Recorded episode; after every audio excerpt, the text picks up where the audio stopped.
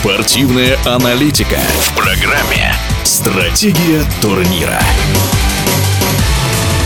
На горнолыжном курорте Банная в Челябинской области первую медаль на Кубке мира в параллельном слаломе серебряную добыл сноубордист Степан Наумов. Степан учился в спортивной школе «Райдер» в Миасе. Это тоже Челябинская область, правда, Банная далеко от этого города, более 200 километров. И все же трасса, наверное, знакомая.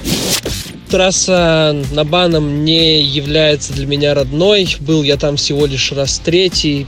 Первый раз были давным-давно с отцом, ездили покататься. Второй раз на Кубке мира года два назад. И третий раз, собственно, на Кубке мира вот пару дней назад.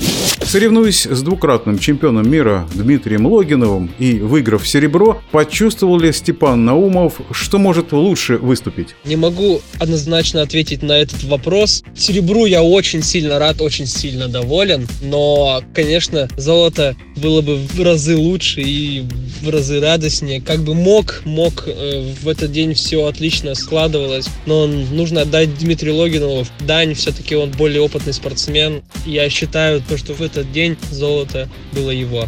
Кто из лидеров в виде спорта ориентир для Степана Наумова, на кого он равняется? Хотел бы выделить э, Роланда Фишнайлера, Виктора Вайлда, э, Андрея Соболева, Дмитрия Логинова. Эти ребята для меня считаются кумирами и соперниками одновременно.